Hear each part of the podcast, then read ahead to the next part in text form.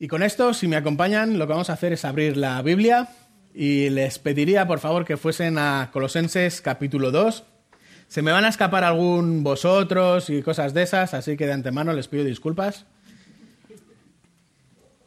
Si se me escapa...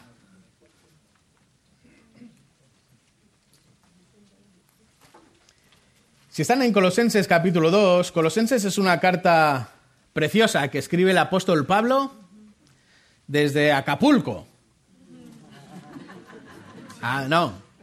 ¿Dónde estaba el apóstol Pablo cuando escribe? Estaba en Roma. Estaba, no estaba de vacaciones, no estaba de fin de semana, sino que era el primer, lo que llamaríamos hoy arresto domiciliario. Estaba preso en una casa que él mismo tenía que pagarse, tenía que sostener. Estaba esposado 24 horas al día con la élite de los soldados romanos, pero eso no impidió que en todo ese tiempo él predicase el Evangelio y no solo eso, sino que además escribiese cuatro cartas. Una de ellas es precisamente esta carta a los hermanos en Colosas, la que conocemos como Colosenses, que escribe aproximadamente en el año 60, 62, y donde se apoya en dos realidades acerca de Cristo. Y una es la supremacía de Cristo y por otro lado con otra S la suficiencia de Cristo. Supremacía de Cristo, suficiencia de Cristo. Realmente esto es algo que también necesitamos escuchar y que necesitamos recordar hoy en día. Cristo es superior y eso implica que no necesitamos añadir nada más a Cristo. Cristo es superior y Cristo es suficiente. Cristo no solo es el único medio de salvación, sino que Cristo no necesita ayudas externas de nadie para poder salvar ni para poder guiarnos ni para poder seguir adelante. Así que ese es lo que Pablo está escribiendo en este caso. Y es interesante poder pensar en la supremacía de Cristo y en la suficiencia de Cristo, no solo a nivel espiritual, sino también a mi nivel personal, a mi nivel familiar. Cristo también es superior y Cristo es suficiente para mi familia. Cristo es superior, Cristo es suficiente para mí mismo, en cualquier situación, en cualquier modo o modelo de vida que el Señor permita que esté pasando, cualquier tipo de prueba, cualquier edad que en la que tengamos cualquier situación. Cristo es superior y Cristo es suficiente. Y eso es lo que quiero que nos acerquemos con, esta, con esto en mente realmente a cómo afecta esta realidad no simplemente a mi familia, a mí y a mi iglesia, sino también a todo mi propio entorno personal. Ha habido muchas batallas a lo largo de la historia. Algunas han pasado precisamente a la historia por el número de bajas, por situaciones que han sucedido en ellas. Pero hoy Pablo está escribiendo en esta parte de la carta a los colosenses para recordarles cuál es el motivo por el cual es Él está peleando sin descanso. Y es que en medio de esta realidad donde Cristo es superior y donde Cristo es suficiente, la iglesia en Colosas está teniendo un ataque masivo de lo que se conoce como la herejía de Colosas. Y esta herejía tiene que ver con una mezcla entre volver al judaísmo, volver a ganar la salvación por medio de las obras, con una mezcla del gnosticismo y de este conocimiento superior que lo que hacen es simplemente menoscabar tanto la superioridad como la suficiencia de Cristo. Cristo no es suficiente para salvación y Cristo no es superior porque necesita otras ayudas. Y entonces aquí tienes el judaísmo y entonces aquí tienes la mezcla del gnosticismo, de este conocimiento que es solo para algunos, solo para los eruditos. Y esto es lo que Pablo precisamente está atacando y está denunciando a los colosenses y en esta parte en la que estamos de la carta, en el capítulo 2, está pasando de estas declaraciones generales, las está bajando de nivel a un nivel más personal y más particular. Por eso podemos dividir la carta de una manera sencilla, prácticamente en tres partes. La primera es este saludo, versículos del 1 al 14 del capítulo 1, donde nos habla no simplemente de, de un saludo que da Pablo, sino es donde él está colocando ya con firmeza la superioridad y la suficiencia de Cristo en su agradecimiento y en esta oración de Pablo que encontramos en los primeros versículos. Después, como toda carta de Pablo, hay una primera parte de doctrina, hay una primera parte de teoría y una primera parte de teología que luego tiene una aplicación práctica en la segunda parte. Entonces, esta superioridad y esa suficiencia de Cristo, Pablo nos la está explicando de una manera detallada en los versículos o prácticamente en la segunda parte del capítulo 1 y en el capítulo 2, y después a partir del capítulo 3 hasta el final llega a las exhortaciones prácticas. Así que estamos ahora mismo en la parte que vamos a estar viendo de los versículos especialmente del 13 al 15 del capítulo 2, que son los que vamos a estar viendo hoy, pero estamos en este momento en el que Pablo está terminando la exposición teológica para pasar después a la práctica. Me gustaría que me acompañasen a leer. Vamos a leer los primeros 15 versículos, aunque nos vamos a centrar en los versículos finales, los versículos 13, 14 y 15. Pero para coger el contexto, quiero que empecemos a leer desde el capítulo 2, versículo 1. Estoy leyendo en la versión de las Américas y dice así, porque quiero que sepáis qué gran lucha tengo por vosotros y por los que están en la Odisea y por todos los que no me han visto en persona para que sean alentados sus corazones y unidos en amor, alcancen todas las riquezas que proceden de una plena seguridad de comprensión, resultando en un verdadero conocimiento del misterio de Dios, es decir, de Cristo, en quien están escondidos todos los tesoros de la sabiduría y del conocimiento. Esto digo para que nadie os engañe con razonamientos persuasivos porque aunque estoy ausente en el cuerpo, recordad que Pablo está escribiendo desde Roma, sin embargo estoy con vosotros en espíritu, regocijándome al ver vuestra buena disciplina y la estabilidad de vuestra fe en Cristo. Por tanto, de la manera que recibisteis a Cristo Jesús, el Señor, así andad en Él.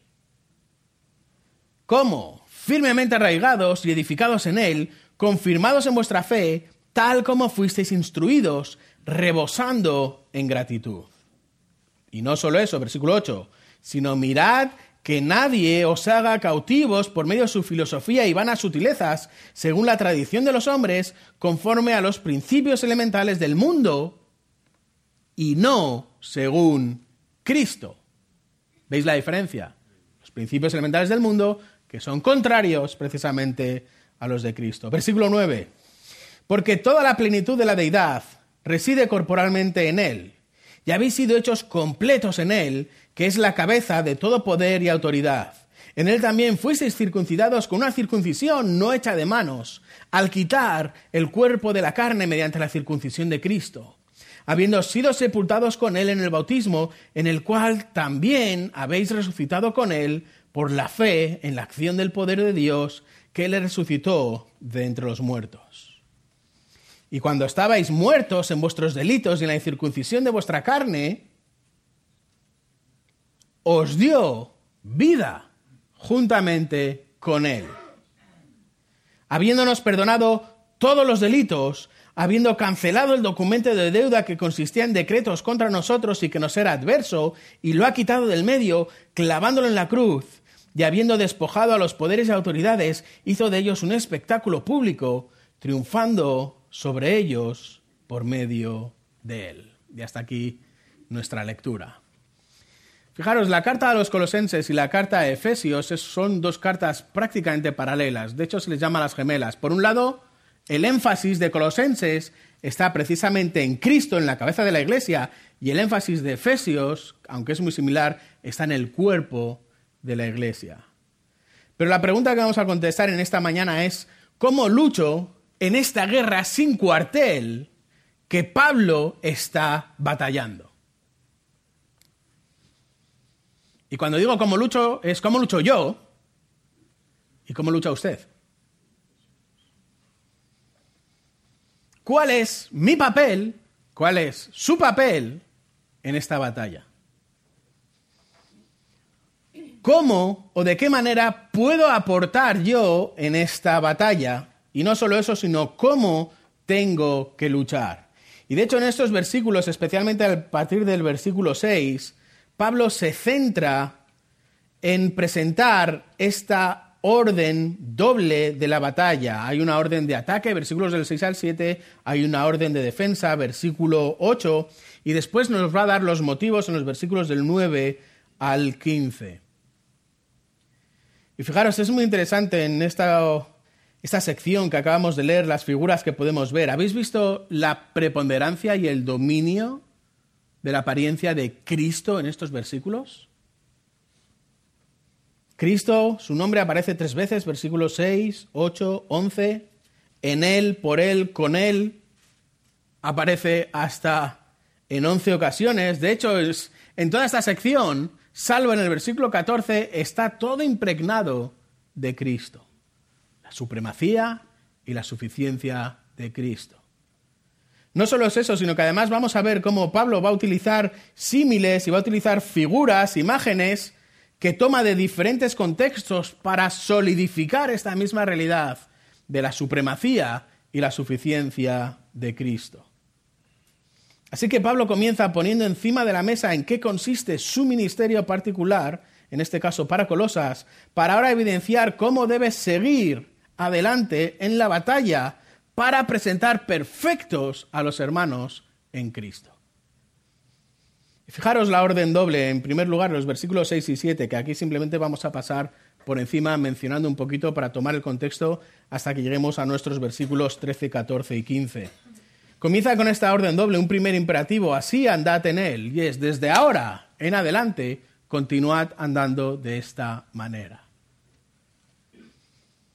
¿Cómo tengo que andar? Y fijaros cómo lo explica en el versículo 7, con cuatro participios. Primero, de ellos, firmemente arraigado. Y el acento es que está, que es Dios realmente el que te arraiga. No es algo que tú puedas hacer, sino que es Dios el que hace ese trabajo en ti. Colocarte firmemente arraigado, en este caso como un árbol, se arraiga en el suelo para poder tener todos los nutrientes y poder tener todo el agua necesaria. Firmemente arraigados, firmemente edificados en él. Y la imagen ahora, fijaros, pasa de un árbol a un edificio. Un edificio que tiene unos cimientos sólidos y unos cimientos con los cuales puedes soportar el ataque del viento, el ataque del agua o, bueno, como en esta zona, incluso los temblores. Firmemente arraigados, firmemente edificados, confirmados en vuestra fe. Y esta es una confirmación, que es una imagen que además Pablo toma desde el mundo legal.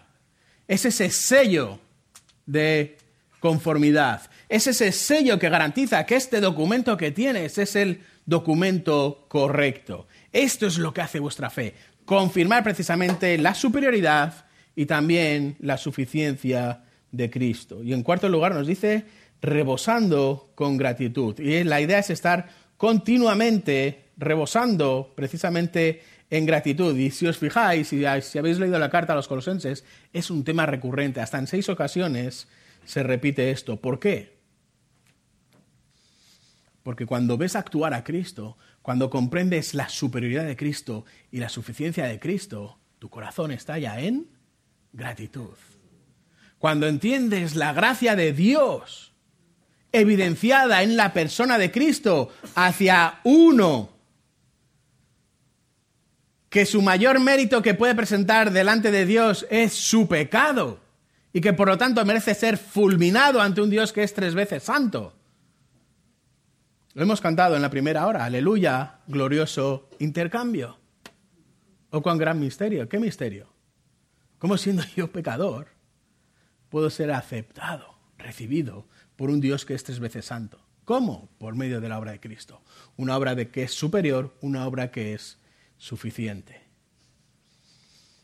Y con esto en mente, continúa Pablo diciéndonos, así andad en él. Por eso mira cómo vives y mira también dónde vives. Y esa realidad ahora Pablo la repite en sentido negativo, a partir del versículo 8.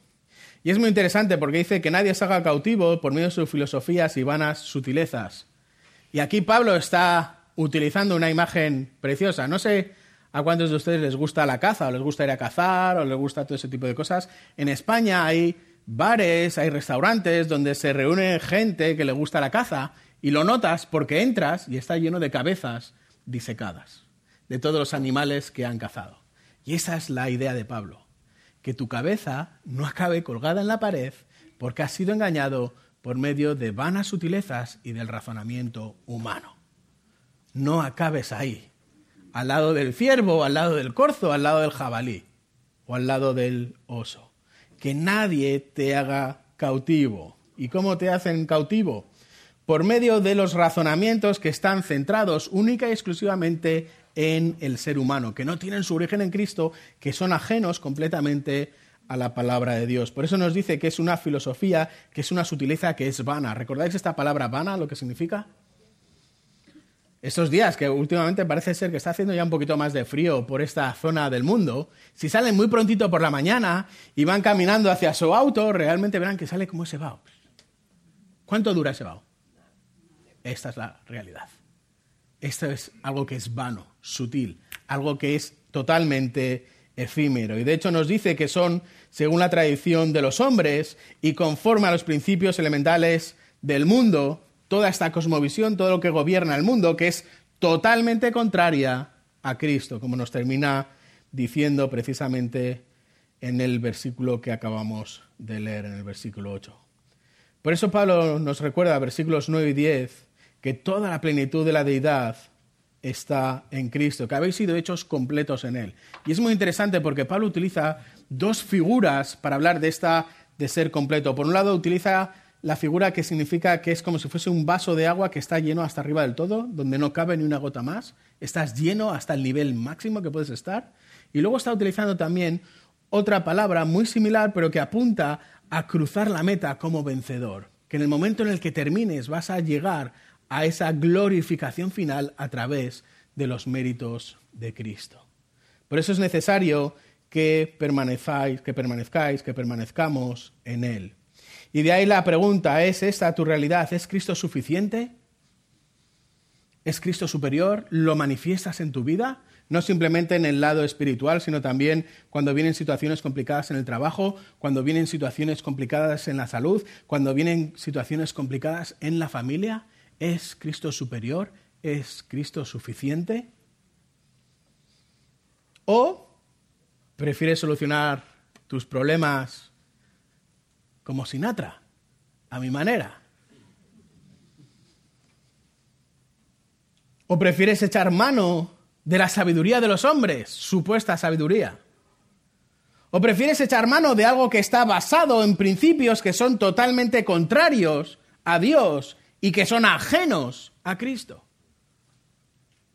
¿Veis la locura que significa hacer esto? Descansar en principios que son totalmente ajenos a Cristo. Y así es como llegamos a nuestros versículos 13, 14 y 15, donde Pablo nos explica tres pasos, tres pasos, mediante los cuales Dios ha hecho una obra de salvación completa para el hombre. Tres pasos mediante los cuales Dios ha hecho una obra de salvación completa para el hombre con el fin de que vengas a Cristo. Y si ya estás en Cristo, que permanezcas firme en la superioridad y suficiencia de Cristo. Y de hecho lo vamos a ver ahora. Vamos a ver una salvación completa, la primera parte del versículo 13. En segundo lugar, vamos a ver un perdón completo, segunda parte del versículo 13 y versículo 14, y vamos a ver una victoria completa, versículo 15. Salvación, perdón y victorias completos. Y fijaros cómo comienza Pablo a explicar estos tres pasos mediante los cuales Dios ha hecho la obra de salvación completa para sus hijos. El primero de ellos es esta salvación completa.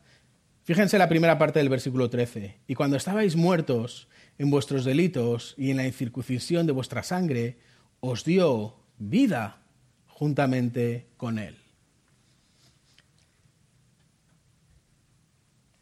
¿Cuál es una de las mayores mentiras que el mundo hoy cree?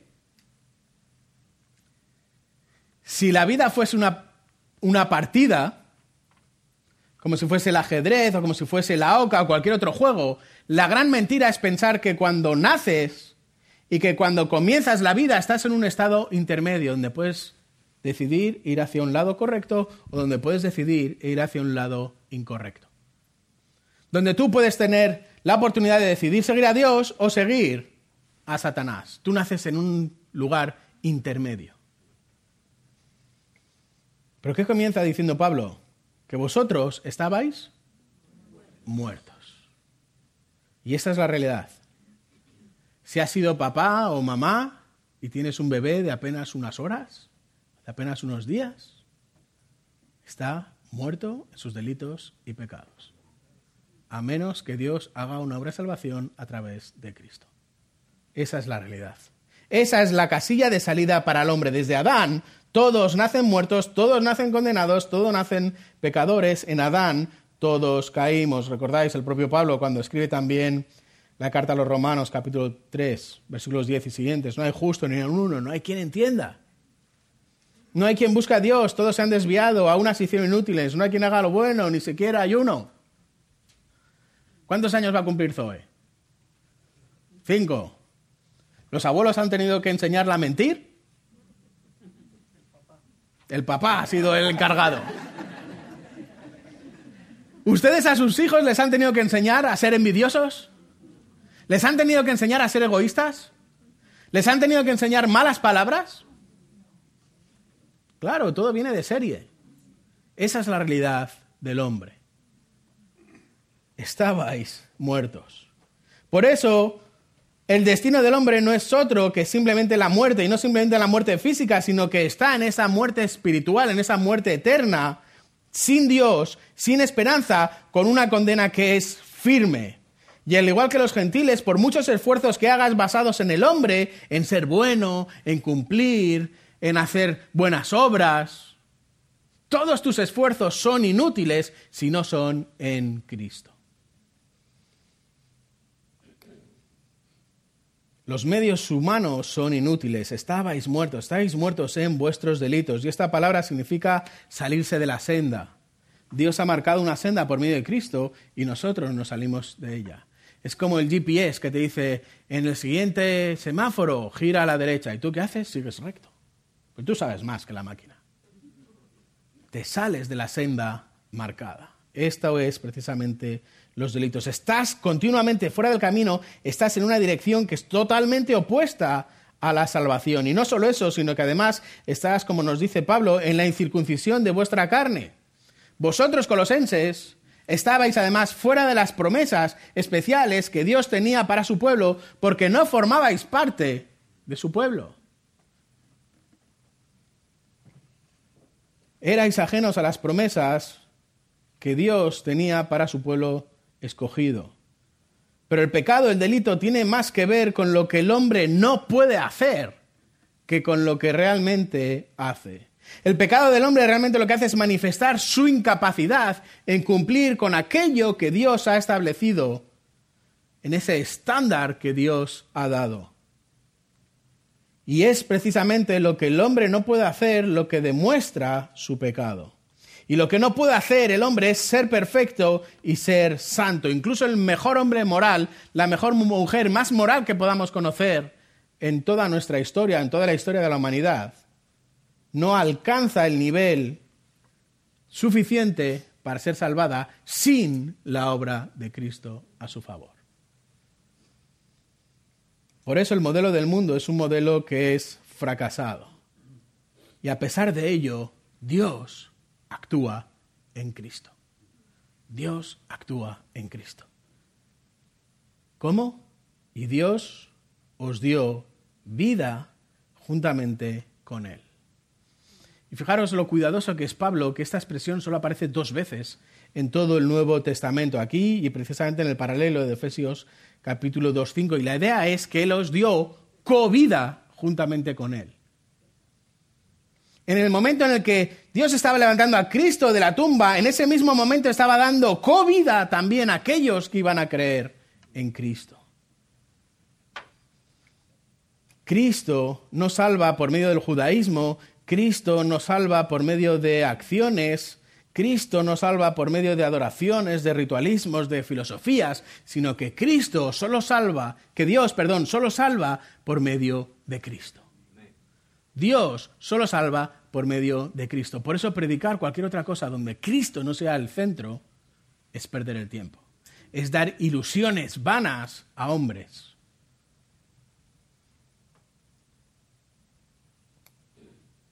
¿Cómo logró Cristo esta salvación? ¿Cómo logró Cristo en su muerte sacar a sus hijos de la muerte segura y darles vida juntamente con Él? ¿Cómo? ¿Cómo la muerte en la cruz de Cristo dio vida, dio covida a sus hijos? ¿Por qué la muerte de Cristo es suficiente? ¿Por qué no hay nada más que añadir? Esto es lo que Pablo continúa explicando ahora en la segunda parte del versículo 13 y el versículo 14 con este perdón completo. Hemos visto una salvación completa y ahora vamos a ver este perdón completo. Segunda parte del versículo 13 y versículo 14. Y fijaros, Pablo lo explica con cuatro participios. Habiéndonos perdonado todos los delitos, versículo 14, habiendo cancelado el documento de deuda que consistía en decretos contra nosotros y que nos era adverso, y lo ha quitado del medio clavándolo en la cruz. Vamos a ver solo algunos de ellos en estos versículos. ¿Cómo Cristo perdona? ¿Cómo Dios perdona a través de Cristo? Fijaros, habiendo perdonado todos los delitos. Y esta palabra que utiliza aquí Pablo para referirse a la palabra perdón es la misma palabra tiene, comparte la misma raíz que la palabra gracia. Y esto es el perdón de Dios, es una gracia, es un don, es un regalo totalmente desmerecido. No es un regalo sorpresa, como el que puedes llevar a tu mujer o a tu marido, porque le quieres, o a tus hijos, porque hoy es hoy, no porque sea su cumpleaños o aniversario, sino simplemente para demostrar tu afecto o demostrar tu amor. Cuando Dios perdona en Cristo tus delitos, tú has hecho todo lo posible para demostrar tu odio profundo a Dios. No es una gracia inmerecida, es una gracia desmerecida. Has hecho todo lo posible para no ganarla. Los que tenéis hijos, ¿qué ocurre cuando le dices, ven aquí. Normalmente, ¿qué hacen cuando son pequeños? Salen corriendo en la dirección opuesta. A toda la velocidad posible que les da esas patitas pequeñas que tienen. Esta es la misma realidad. Esta es la misma realidad. Dios estaba llamándonos a vivir con un estándar adecuado y nosotros estábamos caminando en la dirección opuesta a la mayor velocidad que podía darnos nuestras propias piernas. Una gracia totalmente desmerecida. Pero fijaros, su gracia te ha traído de vuelta a Él por medio de Cristo.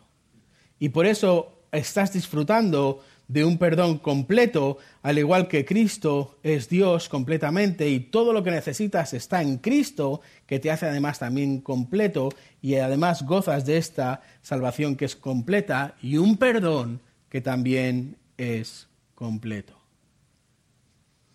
Por eso si estás aquí y no sabes lo que implica que Cristo sea completo en la salvación y en el perdón, es que necesitas conocer, necesitas disfrutar de este perdón. ¿Cómo puedes saber, cómo puedes obtener este perdón que Dios da a sus hijos a través de Cristo? Pues realmente con un arrepentimiento verdadero, un arrepentimiento que es genuino, algo que encontramos en la segunda carta a los Corintios, capítulo 7, versículo 10, que os voy a leer, porque la tristeza que es conforme a la voluntad de Dios produce un arrepentimiento que conduce a la salvación sin dejar, sin dejar pesar, pero la tristeza del mundo produce muerte. Un arrepentimiento donde realmente te duele en tu interior el haber caminado de manera contraria a Dios, donde reconoces tu propio pecado.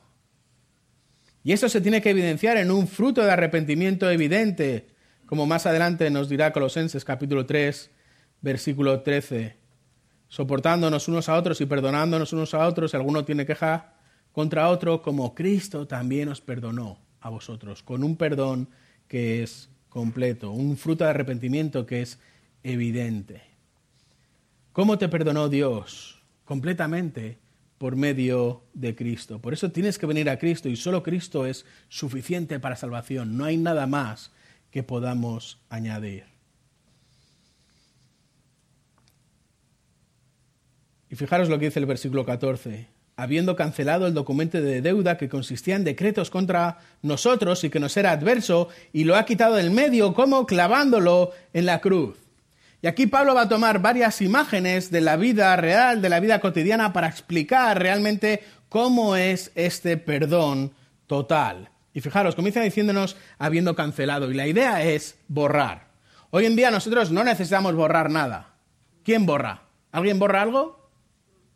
Prácticamente nadie. ¿Por qué? Porque si escribes algo que está mal, o lo tachas o coges el papel y lo tiras. O si estás tomando notas, pues le das al botón de delete, delete, delete, delete, delete, delete, y lo borras. ¿Qué ocurría en estos tiempos? ¿Cómo se escribía en el siglo I? En el siglo I se escribía en dos lugares. Uno eran los papiros, que eran tremendamente difíciles de conseguir, era este papel vegetal, era muy costoso, y luego se hacía también en el cuero. Se escribía en la parte de cuero para poder mantener documentos. Entonces, como era tan sumamente caro utilizar estos dos medios y como la tinta vegetal, que era la que utilizaban, también duraba tan poco, lo que se hacía era volver a utilizar esta, este papiro, volver a utilizar este cuero de nuevo con lo cual se borraba de una manera perfecta hasta que no quedase ni un acento, ni una tilde, ni un punto. Y de esta manera se podía volver a utilizar el papiro, se podía volver a utilizar este trozo de piel para volver a escribir otro documento. Este es el perdón de Dios por medio de Cristo, que borra de manera completa y de manera perfecta, sin ácidos naturales, esta realidad. Cancelar se utilizaba para borrar este papiro, para borrar este pergamino de piel, y esta es la misma manera en la que Dios, por medio de Cristo, borra, acaba con todos los pecados hasta el punto que no queda ni una coma, ni una tilde, ni un punto de todos nuestros pecados.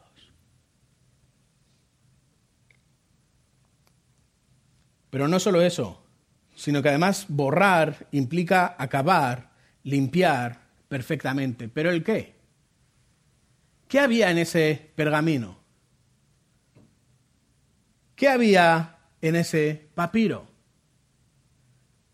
¿Qué había en ese lugar donde si yo me voy al file y saco el de Daniel Corral y empiezo a abrir y empiezo a mirar en su vida, qué es lo que había ahí recogido? Fijaros, nos dice el propio apóstol Pablo, el documento de deuda que consistía en decretos contra nosotros y que nos era adverso.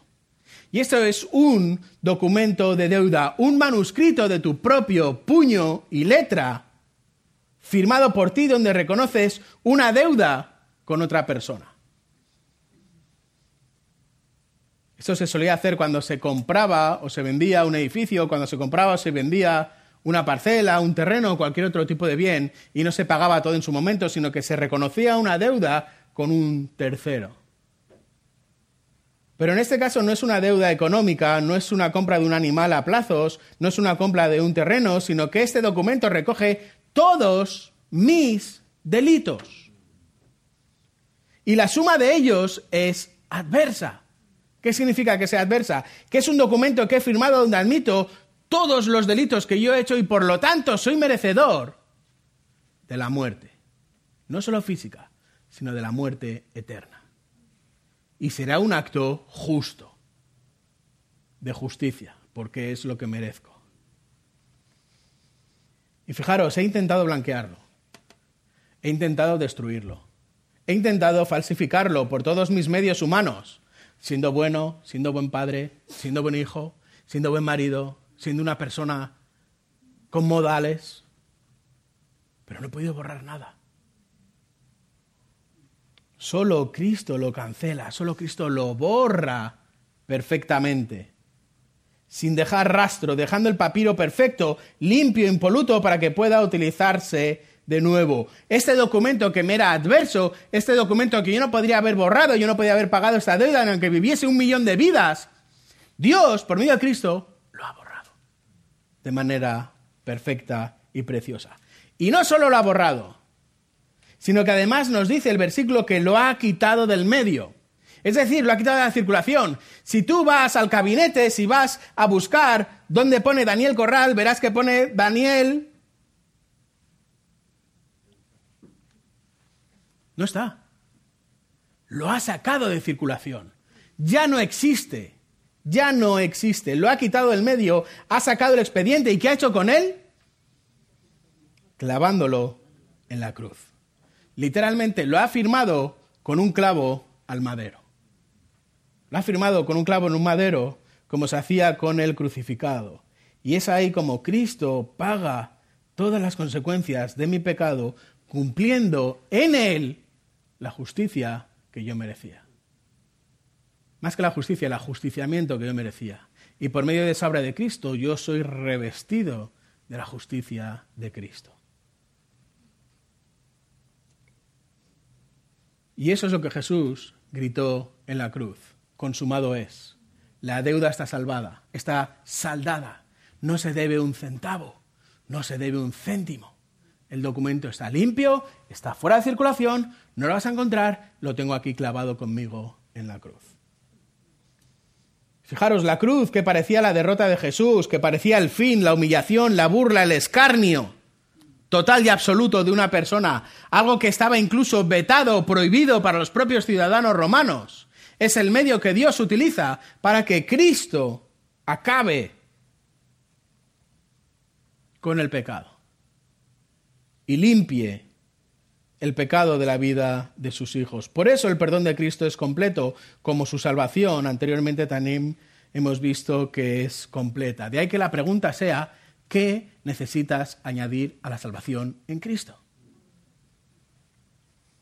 ¿Qué necesitas añadir a un documento que Dios ha cancelado y que ha borrado completamente por medio de Cristo?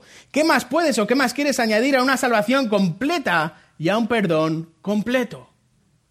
Absolutamente nada. ¿Puedes borrar lo que ya Dios ha borrado? ¿O puedes buscar añadir alguna obra a la salvación de Cristo?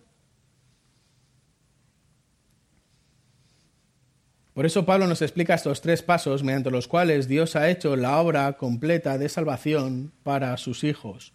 Una salvación completa, un perdón completo y terminamos versículo 15 con una victoria completa. Una victoria completa. Fijaros lo que dice el versículo 15. Y habiendo despojado a los poderes y autoridades, hizo de ellos un espectáculo público, triunfando sobre ellos por medio de él. Y es que la cruz, este símbolo de derrota y de vergüenza, de escarnio y de escarmiento, fue el medio que Dios utilizó para salvar a los suyos. Ese grito de victoria de los pecadores realmente fue un grito de victoria de Dios. Ellos pensaban que habían acabado con el autor de la vida, pero Dios estaba impartiendo vida en Cristo. Lo habían intentado desde su nacimiento. Asesinaron a miles de niños menores de dos años, recordáis, con Herodes. Lo intentaron durante muchas ocasiones acabar con la vida de Jesús durante su ministerio, pero no pudieron. Y ahora por fin han podido acabar con este impostor, o lo que ellos pensaban que era un impostor. Sin embargo, la muerte en la cruz es la victoria de la cruz se cumple Génesis 3:15 y en la cruz Cristo aplasta la cabeza de la serpiente. Y esta salvación, esta victoria completa es celebrada. ¿Cómo? Fijaros, nos dice en primer lugar que lo ha despojado. Y despojado significa desnudar.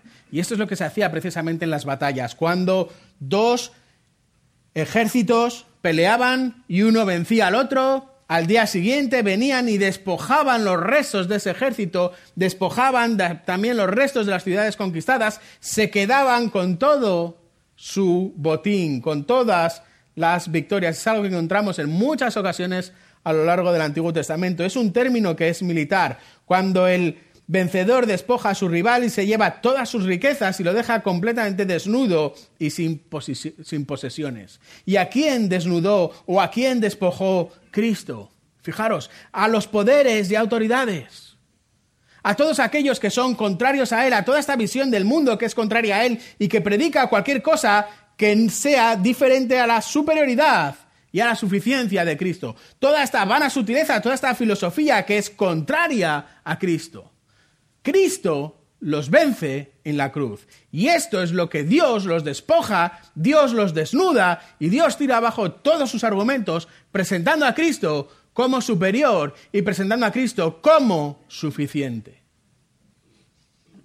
Y no solo los despoja, sino que hizo de ellos un espectáculo público. Todo el universo se ha dado cuenta que el único medio de salvación es Cristo. Y esta es una idea que Pablo toma del imperio romano. ¿Qué hacían los romanos cuando volvían de sus conquistas, cuando volvían del imperio? Os lo voy a leer. Se llama el desfile de la victoria y dice así. Los desfiles de las victorias eran precisamente lo contrario. El día convenido por el Senado y el general vencedor, el desfile de la victoria se organizaba en el campo de Marte, donde se ordenaban convenientemente la presentación de las legiones vencedoras, los cautivos, los carros con el botín, etc y pasaban por la puerta triunfalis, atravesaban el circo Flamio, donde se situaba parte del pueblo para presenciar el espectáculo y aplaudir a su general, y discurrían luego por el Velabro, el foro boraico, el circo máximo, y de allí se dirigían a la vía sacra, cruzando el foro romano, el Clius Capitolius y la cima del Capitolio, es decir, atravesaban toda Roma. Iban organizados de tal manera que iban representando las victorias que habían hecho. En ocasiones llevaban estandartes, llevaban pinturas o con los esclavos hacían representaciones de las propias guerras para poder dar una imagen al pueblo de las victorias que habían conseguido. Y esto es lo que Dios hace con Cristo, lo expone públicamente como vencedor. Cristo ha vencido completa y totalmente al pecado. Y no hay duda de ello. Y eso es lo que nos explica cuando termina el versículo diciéndonos que ha triunfado sobre ellos por medio de él. La victoria ha sido contundente, la victoria ha sido total, la victoria ha sido completa, como lo ha sido la salvación y como lo ha sido también el perdón. La filosofía y las vanas sutilezas, la tradición de los hombres, los principios elementales del mundo, toda esta cosmovisión basada en el hombre y no en Dios, han sido derrotados porque Cristo es completamente Dios y porque en Cristo estás completo y porque la salvación de Cristo es completa, porque el perdón de Cristo es completo y porque la victoria de Cristo es completa. Por eso predicamos a Cristo.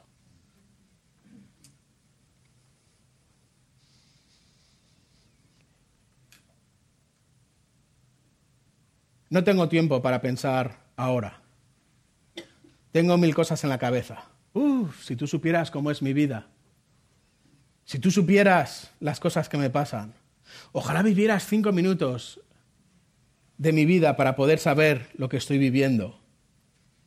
A estas alturas de la vida ya, ¿para qué? Tú que sabes de la vida, si tú eres joven, bueno, eso me lo decían antes, ahora ya, ahora ya no me lo dicen tanto. Cualquiera de estas excusas o de las que te puedas inventar nunca invalidarán el hecho de que Cristo es completamente Dios, de que Cristo te hace completo en Él y de que la única salvación completa, perdón completo y victoria completa es en Cristo. Y si no tienes una salvación, un perdón y una victoria completa en Cristo, tienes que venir a Él. Y si estás disfrutando de esta salvación, si estás disfrutando de este perdón, si estás disfrutando de esta victoria, tienes que vivir y tienes que proclamar única y exclusivamente este Evangelio donde Cristo es superior, donde Cristo es suficiente. Cristo no necesita muletas, Cristo no necesita ayudas. Cristo es suficiente. Por eso Pablo nos ha explicado los tres pasos mediante los cuales Dios ha hecho la obra completa para salvar a sus hijos, una salvación completa, un perdón completo y una victoria completa. ¿Estás firme, afirmado en Cristo? ¿Estás caminando en Cristo? ¿Es Cristo suficiente para ti? Da igual el momento de la vida en el que estés pasando, da igual las circunstancias que el Señor permita en tu vida, da igual la enfermedad que el Señor permita en tu vida, da igual tu estado civil, da igual el estado de tu matrimonio.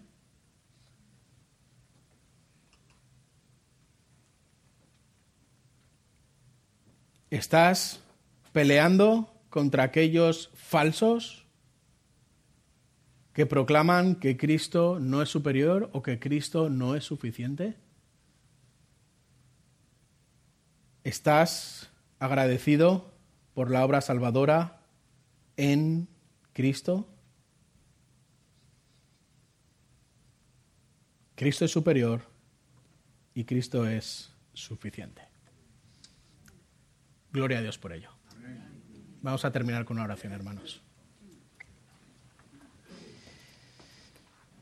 Padre, gracias por este recordatorio en esta carta hermosa de Colosenses, donde Pablo explica estos tres pasos mediante los cuales Dios ha hecho la obra completa de la salvación a favor de sus hijos. Esa salvación completa que veíamos en el versículo 13, este perdón completo que veíamos también en el versículo 13 y 14, y esta victoria completa que también hemos visto en el versículo 15. Gracias, Padre, por la obra de Cristo, gracias por haber llamado a salvación a tus hijos, y gracias por el privilegio que supone que todos y cada uno de nosotros, en el lugar en el que tú nos has colocado, en la familia en la que tú nos has colocado, en el trabajo en el que tú nos has colocado, en el colegio en el que tú nos has colocado, podamos ser luz, podamos ser sal y podamos proclamar la superioridad y la suficiencia de Cristo en la salvación. Y aquellos padres que nos has dado el privilegio de poder hacerlo desde un púlpito, que podamos predicar única y exclusivamente a Cristo, que podamos exaltar a Cristo, que podamos levantar en alto la palabra de Dios, una palabra donde nos va a apuntar a esta obra de salvación por medio de Cristo, una obra que es suficiente, una obra que es superior, una obra que no necesita ayudas. Nosotros predicamos a Cristo. Y que esto sea una realidad, Padre. Bendice a mis hermanos, bendice sus vidas y en cada una de las circunstancias que, ellos estén pasando ahora mismo, eh, ya sea de enfermedad o el valle de sombra de muerte o cualquier otra situación, en trabajo, en familias, en matrimonios, que se aferren, Padre, en tu voluntad a la superioridad y también a la suficiencia de Cristo. Esta es mi oración en el nombre de Jesús. Amén.